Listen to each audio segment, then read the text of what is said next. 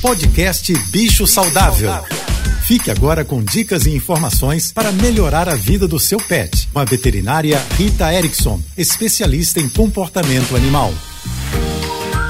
Olá, espero que estejam bem. Eu já falei aqui várias vezes que não é bacana deixar o alimento dos cães e gatos disponível o dia inteiro, especialmente aqui no Rio, que é uma cidade com a umidade muito alta e que o alimento perde a crocância, fora o risco dos insetos. Mas tem uma outra questão que envolve o deixar o alimento disponível para os animais, que chamamos até de ad libitum, que é o desperdício. E hoje é o Dia Internacional de Conscientização sobre a Perda e Desperdício de Alimentos. E se a gente parar para pensar e observar a rotina das nossas casas, existe um grande desperdício de alimento e no alimento dos animais também. Então, esse é mais um motivo para você entender melhor qual é a quantidade ideal de alimento para o seu pet e é possível fazer isso consultando o pacote da ração que ele come e conversando com o veterinário que cuida da saúde dele, porque, é claro, nem sempre o peso é o determinante de que o animal está dentro do ideal. Nós precisamos observar a silhueta do animal, entre outros dados, como se o pescoço dele é bem perceptível ou não,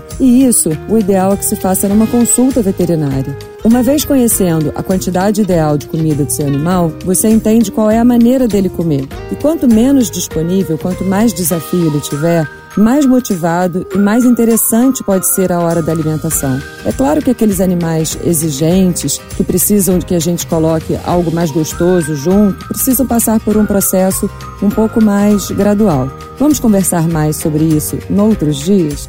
Um beijo, um ótimo final de semana a todos e até segunda-feira.